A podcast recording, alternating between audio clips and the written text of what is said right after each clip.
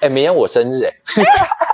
突然，哇塞，生日快乐，生日快乐！我就觉得你选的时间超巧的，这就当我今年的生日礼物了。哎，好好哦，生日快乐！对对对对。Hello，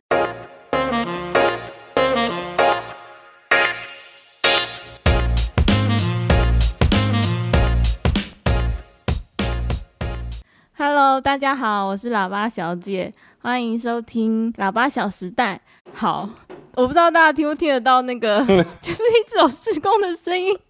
然后好，如果大家有听到，那我也没办法，就是刚好要录音的时候，我的正上方的楼上开始敲敲打打。从早上八点就开始了。今天这一集应该算是就是 真正录 podcast 的第一集，因为之前都是呃有影像嘛，然后因为影像实在太麻烦了，所以想说可以换个方式，用录 podcast 方式，就是可以找更多人来聊天。好，然后呢，我们今天邀请的来宾是，也是一位小号演奏家，然后他现在是在大陆的交响乐团担任小号的首席。啊，我们欢迎燕维。嗨，燕维。大家好，我是燕维。好，燕维，你好。现在是梁山交响乐团的小二首席。对对对，你去半年而已，对不对？我对，大概来了半年而已。去了半年，然后就升任首席了。啊，对，因为刚好之前首席想走了。哦，恭喜，先恭喜一下。耶，谢谢。哎，你也是去年哎疫情期间才去大陆的嘛，对不对？对，我是八月。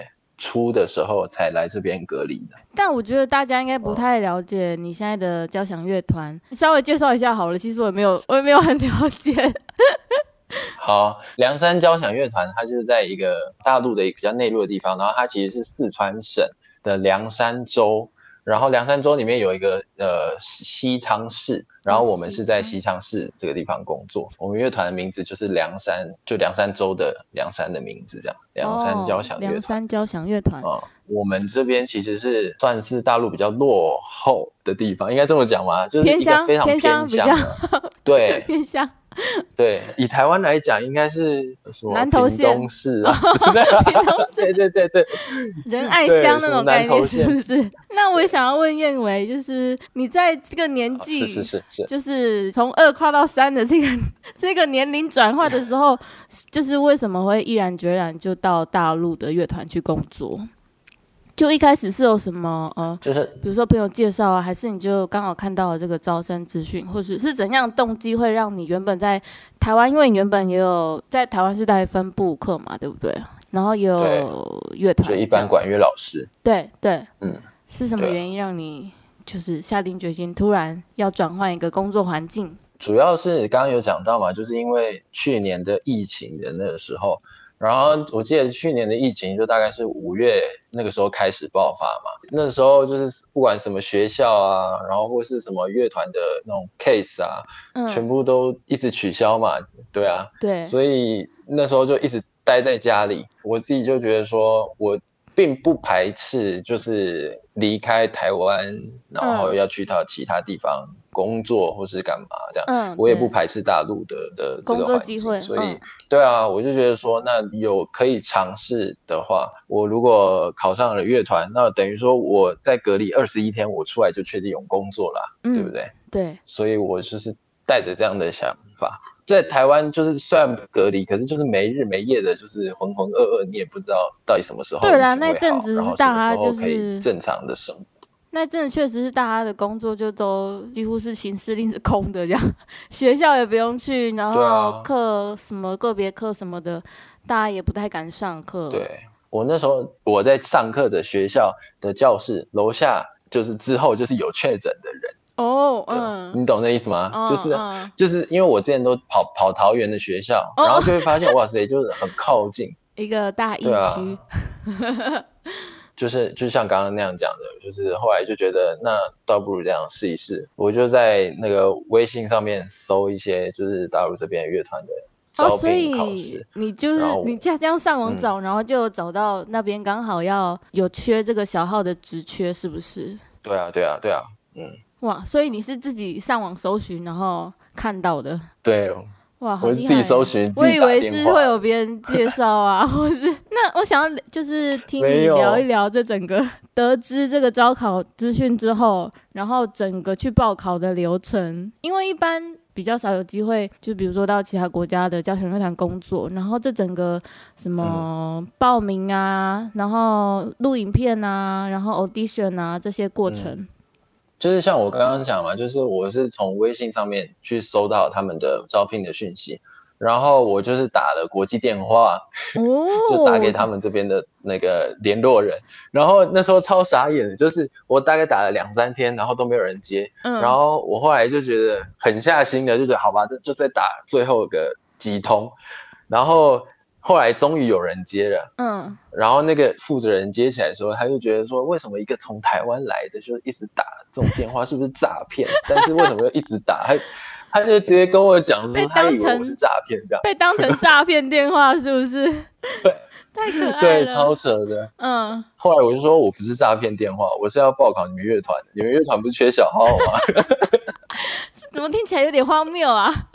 后来就是用用微信就直接传给那个负责人我的我的一些报考的资讯嘛，他们会先看我们的影片，就是我们要寄一个录影过去。他们有要求说要录嗯什么、呃曲目吗？还是什么？乐团片段吗？其实没有诶、他就只是就是要一首协奏曲，对，我就拿了两三年前就是学校某一次在学校考试的吹的东西嗯。传过去，然后他第一阶段审核就过，嗯，然后还要第二阶段就是我们要飞到这个乐团还要再一次考试这样子。哦，所以影片寄完之后就确认第一阶段的考试通过了，然后你就直接飞过去了。就是他们就联络我说什么时候过来这里啊？对，我就是总共报了三个乐团，嗯，但是只有这个团就是给我消息这样子，嗯所以后来我就犹豫了一个月，然后在家也觉得待不住了，就是不想一直关着自己练。嗯。对啊，哦，中间我还差一个契机好了，就是为什么那时候会想来，还有一个原因就是，就像你刚刚讲的，就是明明就已经三十岁了，对，但是好。总不能只是每天在家里吹着乐器，然后谈着梦想，然后什么事情都没做，懂。就是对我来说，好像到了这个年纪，不是只是。一直在那边高谈阔论，我觉得那有点太虚幻，你知道吗？对啦，就就是一个是呃梦想跟现实中间的一个拉扯，然后这个年龄好像刚好是一个转折点，或是停损点，啊，就好像一定要去、啊就做一些改变什么的。我就觉得说，好吧，那我就付出行动吧，下定决心。我也没确定乐团有没有考上，但是我就去试了一把，这样子。然后那那你就就直接这样飞过去，然后飞过去之后就一直待到现在，对不对？对啊，对啊，对哇，那你是就是家当全部带过去，还是你就轻便的带一些，想说你只要去考个试而已，可能会再回来这样？其实我是只有准备来的钱，你说你只买，你只有单程机票是不是？你没有回程机票？对啊，哇塞，啊完全不给自己退路哎、对啊。然后后来其实我隔离完以后已经八月底了，嗯隔离完之后出来，因为我们乐团就那个时候好像因为大陆这边就是也是大概七八月的时候有疫情的关系，嗯，所以乐团也停工，所以他们后来就是所有的演出都塞在九月的时间，然后刚好是我隔离出来的时候，所以他们那时候乐团太忙了，我们还要去成都巡演，演非常多的东西，然后他们就没有时间安排招聘考试。那你 就直接去当试用了，是不是？就是他们这边有一个名称叫做实习生，算是试用。嗯我还这样子大概有一个月的时间跟着他们的行程，但是我不一定可以上台。哦，但是我就都跟着他们排练这样子。嗯然后我大概到九月二十七号的时候才真正安排考试，嗯然后才那时候是考上那个突体的团员嘛，就是二二部的小号，嗯，才开始正式的就是有这个工作。那你们乐团除了你之外，还有其他台湾人吗？没有，我是第一个。那他们之前也没有过。对他们之前也没有，就他们不解为什么台湾人会来一个乡乡下这么遥远的地方好了，我一直讲是偏乡，我讲一点好的好了，就是我们那个西昌这边其实是四川这边的旅游城啊，哦，就是平常其实没什么人，对，但是假日的时候或是那种年节的时候，这边路上的车会比平常还要多好几倍。所以算是观光旅游景点的概念。对，过了试用期三个月，我们首席就要走了啊。对啊，然后你就 升任上了正式首席耶，这然后总监总耶。总监就把我叫到办公室里面去，然后我想说什么事，然后总监就说：“燕伟，你过年回来以后你就吹首席了。”我说：“哈。”很离奇耶。那你现在还适应那边的环境吗？不管是人呐、还是文化差异啊，还是什么生活上，有哪边跟在台湾的时候比较不一样啊？我觉得生活主要是食物吧，哦，食物就是因为这里都是那种四川料理啊，重重辣、重咸、重油，然后那边冷吗？这边不冷，基本上每天都是蓝天，哇没有白云直接蓝天而且我们这里是山上，就是海拔一千五百公尺，哦，所以空气好。很好，这样讲的很像我来这里养老哎、不错啊。那除了这个呢？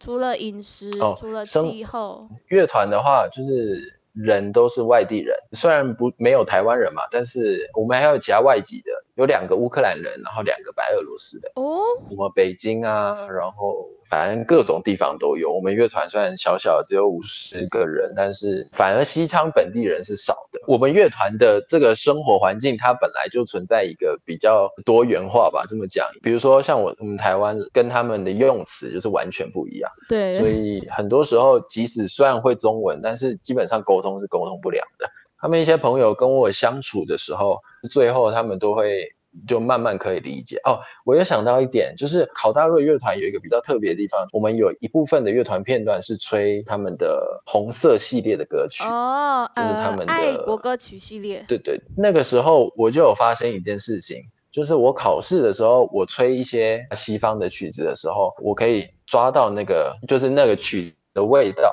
嗯，可是当我吹了像这种红色系列的曲子的时候，他们就会觉得很惊讶，就是怎么会一点味道都没有，而且甚至是觉得吹的就是不是很好听。嗯，对，可是音都对哦。嗯，这是这是我们我之前那个小号首席跟我讲，对啊，他就说哦，你吹的那个真的是贼难听。哇塞，就直接这样讲是不是？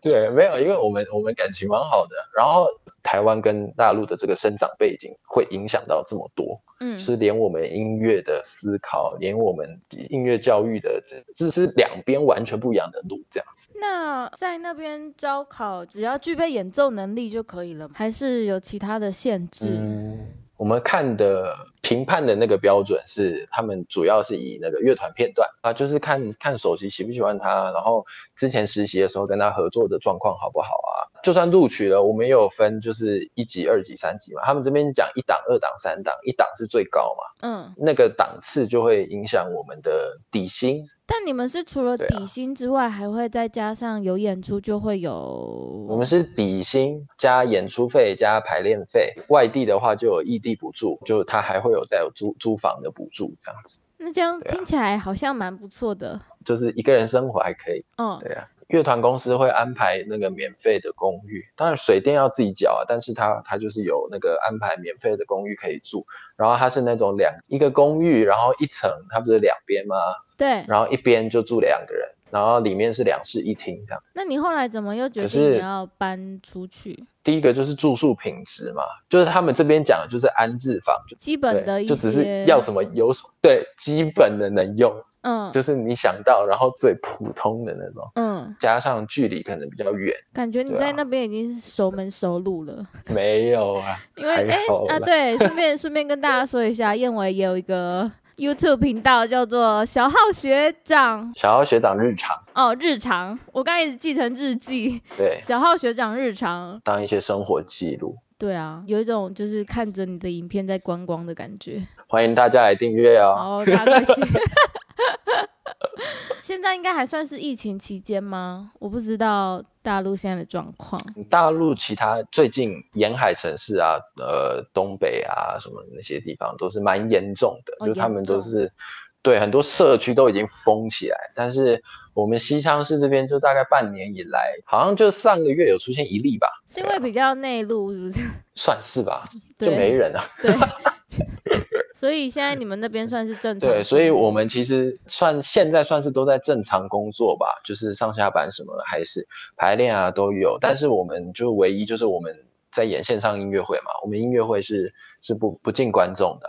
哦，你们现在所有音乐会都是线上吗？看地区，就是呃每个地区都有那个疫情管控的嘛。然后我们这个地方是是演线上音乐会。那你们平常排练的地方是你们有自己的音乐厅吗？还是就是你说你晚上要去的那个剧场？我们排练的地方是在公司的有一个排练室，就是直接给乐团的排练室。嗯，我们公司其实它是一个文旅集团嘛，反正我们就只是一个集团公司下面的一个交响乐团，所以我们公司里面还有其他的单位。有歌舞团啊、合唱团啊什么什么的，然后还有舞蹈团啊等等的，然后还有流行音乐那一边的广播类的也都有，都在就是我们那个整个公司是一个区域这样子，好丰富。然后有一个角落是我们交响乐团的排练室跟办公室。哦，然后你刚刚是说什么？你想要问的是，就是如果台湾人可能学生他们也有意想要往大陆发展的话，有没有一些什么提醒或是建议之类的？我觉得，如果是真的针对大乐团想要去考的话，可能要真的要有心理准备，因为通常大乐团的人会开考试，他们都已经就是自己就是定下想要招谁进来，他们才来的，除非。真的就是演奏能力啊，专业技术真的非常好，就是让他们觉得就是真的很想要收，他们才真的会收。不然基本上大乐团都是这样子。其实大陆乐团工作就是蛮操的。你说你们每天的彩排跟演出都很忙碌，是不是？对啊，我们团算工作量比较小，但是我们就有听说。其他曾经在其他乐团待过的，就是像贵阳啊或什么团，他们待过，他们就是可能一周，他们可能除了演交响乐团音乐会，他们还要去弄什么什么什么爵士乐团，然后还有什么其他室内乐的表演，什么什么哩哩哩扣扣的一堆这样子。嗯，所以其实真的要有心理准备，就是应该是说要非常了解你想要去的那个团的，然后你再决定，就是再决定要不要去。嗯，对啊，因为其实台湾有很。多从大陆乐团回去的人嘛，那是前的前辈嘛，那都可以各方面询问一下。因为像我就是可能在凉山，在四川，可能我就比较了解四川这个地方的音乐生态的环境。嗯，那可能其他人他们可能想去贵阳，或是想去上海，想去北京，什么其他的大城市，那就可能就要问有在那边待过或是了解那边状况的人。所以其实现在资讯也也都很发达，啊其实只要问一下、找一下，其实都很容易。只是真正要去考，对考试，你可能需要就具备一定的能力嘛。对。那你之后有什么其他的规划吗？我现在对我来说，现在真的有点走一步算一步。我原本就没有想过，我进了乐团，我想我要吹首席，然后我要怎样怎样怎样。所以等于说我考上乐团之后。过去当中的就是以前学生时代的那种那种那种小小的心愿，好像就就达成了吧。然后我也没想到我未来要干嘛，但是现在又突然又就是让我吹了，就是首席吹了第一步，然后又有更多东西，其实是可以在过程当中学习，就是去学习到。嗯，对，所以就变成说，就是一直在去经历这个呃每一周每一周不同的挑战。然后我觉得对我来说这件事情，目前来说就是就是我的计划吧，按照乐团的工作的的方向来去走。我觉得这样也蛮好的耶，就是有时候好像是不一定要，就是真的规划一个很长远的计划，好像就是先把当下你碰到的事情或是工作也好。就是都先做好了，然后好像下一步要怎么走，自然就时间到了，好像有时候自然就会引导你怎么走。这样说还会不会有点太消极？但有时候好像真的就是这样。不会，对啊，我我觉得我觉得也是哎，就是以前就自己内心会觉得很想要争什么，很想要去争这件事情，我一定要我一定要干嘛干嘛，我一定要变得吹得小，吹的很好很好的什么什么怎样怎样怎样的人，然后我一定要考上什么乐团，我要干嘛干嘛。可是。现在就会发现，哎，当时间还没到的时候，我想要再怎么努力，再怎么挣扎去追求那件事情，其实当时间到了，机会来了，其实很轻松就可以抓到。对，就是如果一直有在准备的话。对，这是真的。所以这就是心态上面的改变吧。然后我觉得在大陆这边跟在台湾的在想法、心态上面，还有生活上面差异最大的事情，就是我在台湾感觉好像都是自己一个人努力，很想要把小号吹好。嗯，但是我来到大陆之后，就变成说我好像是按照工作的进度去走，嗯，然后慢慢的可能过了一个月，我突然发现靠，我自己进步了，你懂我意思吗？嗯。那是因为有一个动力迫使你必须得这样做，对不对？就是因为你在那个环境，对，所以你要让自己不断的进步，才有办法一直维持在那个位置上。对，而且那个是很快的，就是我们一周就有一套曲目嘛。我也不知道这套这一周这套曲目我们会遇到什么小号很难的困难片段或是什么的。可是当第一天排练的时候发现问题。我们晚上或者或者其他什么时候，我就要去去理解，就去赶快解决嘛。就可能有时候吹不好这段，有时候是心理问题，有时候是什么技术方面问题，就赶快解决好。隔一天就要拿出一个新的自己的样子。那如果隔一天还不够完美，再隔一天又要把它弄好。那我们礼拜礼拜一拿到拿到这些开始排练这些曲子，我们礼拜五就要演出了。所以等于说，其实中间一二礼拜四是我们。都会从头到尾走一遍嘛，整场，所以基本上是我们礼拜一、礼拜二、礼拜三就要把我们自己所有的技术问题、跟我们音乐等等的，还有我们脑袋当中一些想法的那种心理的问题什么的，都都完全的，就是解决。嗯，礼拜四就是把把一个完整的样子呈现出来嘛。对对啊，所以其实我觉得经过这样子训练，这样子的节奏，这样子的 tempo 来去。生活的时候就会发现，哎，怎么比自己想象中的还进步的还快这样子？嗯，对啊。所以有时候就是一个环境使然，就是你在那样环境下，你自然而然就会成为，就是有那样的动力去做那样的事，然后让自己在一个正向循环里面不断去进步。啊，听起来蛮不错的耶。所以其实也没什么时间多想那些沮丧的事。你也没有时间多想其他的，你就是要练嘛，一直练，一直练。对啊，就是要赶快解决问题啊。对对，而不是去把这些心情延续到你要干嘛干嘛等等什么的，就不是，而是正面的面对问题。对对啊，我刚刚都差一点要问说，那你平常都怎么消化一些可能离乡背景？如果有一些沮丧的时候，你都怎么？哦，对啊，但现在听起来好像就是你也没时间去想这些。吗？可是哦，应该是说这么讲好了。我原本住在我原本乐团的那个公寓，就是我说它的基本的设备或者它的一些东西，其实都只是有而已嘛。对。那它并不是让我一回家就是能够休息、能够舒服、能够心态放松。对。所以我就会想要搬到像我现在这个家，我现在这个家，它就是一回家。我就可以，我就把它打造一个，就是我真的能够好好的放松，好好的休息。就算我很晚回家，我一睡了，我隔一天就会觉得哦，我已经充满电力 那种感觉，就是家的舒适感。那对那种生活环境，还有那些那些东西，可以让我的心态放松的时候，我就会调调试我在工作上面的工作压力。嗯，所以那些东西，就自己的生活状态，这些就是舒适、轻松，然后放松的话，那我就觉得这就是一个比较理想的生活的样貌。对，我我来我来乐团的，就我为什么当初会选这个乐团的这个目的，我觉得我好像可以跟你讲一下。好，你讲。对啊，因为其实我在台湾的时候，就接的 case 或是什么。也不是吹交响乐团，就其实我并不是一个非常喜欢吹交响乐团的人。你是大部分是在管乐团？对，我因为我从小是管乐团出身啊。对啊。然后我就喜欢那种管乐团那种，哎，那个大家一起吹，然后那种气氛，你知道吗？就是交响乐团有时候那很多很多讲究很多那种细节，然后那些东西吹交响乐团的时候就很奶油，你知道吗？就是跟管乐团的感觉风格区别蛮大。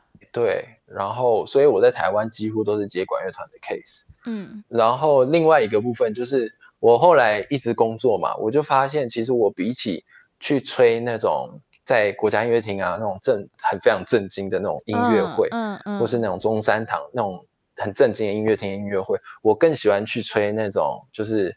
去进到社区，哦，然后或是那种社群巡演，嗯对，嗯或是什么客家客家系列，然后那种就是贴近民众跟的人更的近一点的那种感觉，对不对？对对对对对然后我就会觉得我吹的这些东西，台下会有反应，然后我自己吹的，我自己内心当中也会有一些对于自己生活的这个土地的那个文化的那种那种那种交流，就内心上面的、啊、音乐上面的那种非语言的交流。对，我觉得这种东西就是就是直对我来说，这种东西是一种对直接的回馈，比起我去挑战什么哪一个部什么大的交响曲，然后我在这个音乐厅里面完成了这个东西，我觉得好像就是跟我比较没有跟我生活比较没有那么直接的关系。嗯对啊，我为什么反而我现在来这边就是考了交响乐团，我选了这个团，这个偏乡的团，是因为我们这里凉山州，它其实是一个就有一个少数民族叫凉山彝族，然后它其实是彝族自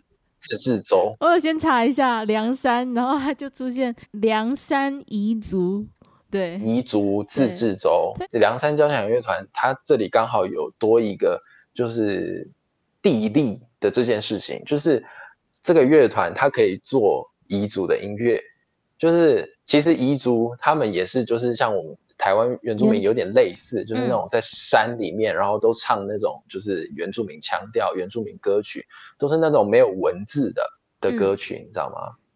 然后我们音乐总监就做一件事情，就是把这些谱全部都采集下来，把它交响化，就是把它、嗯。把它谱编曲成交响曲，对，然后然后让我们乐团演出。嗯，而且这个这个特色是只有我们交响乐团可以演出。你你说叫一个广州交响乐团，叫一个叫一个北京的交响乐团，那那个完全就是八竿子打不着，你懂意思吗？啊，对，对，因为我们就是在地，我们就是这个地方的，所以我就觉得说，呃，我们就是交梁梁山交响乐团这个地方在做的事情，虽然虽然可能比起专业度没有那些一线城市，不要讲那些呃，不要讲那些大陆的一线城市的团好了，讲台湾的团好了，就他可能跟台湾的团层级差的水水平差的非常非常的多，嗯。就他可能低非常多程度，但是就是对我来说，呃，就像我刚刚讲，就是我我喜我会很喜欢，就是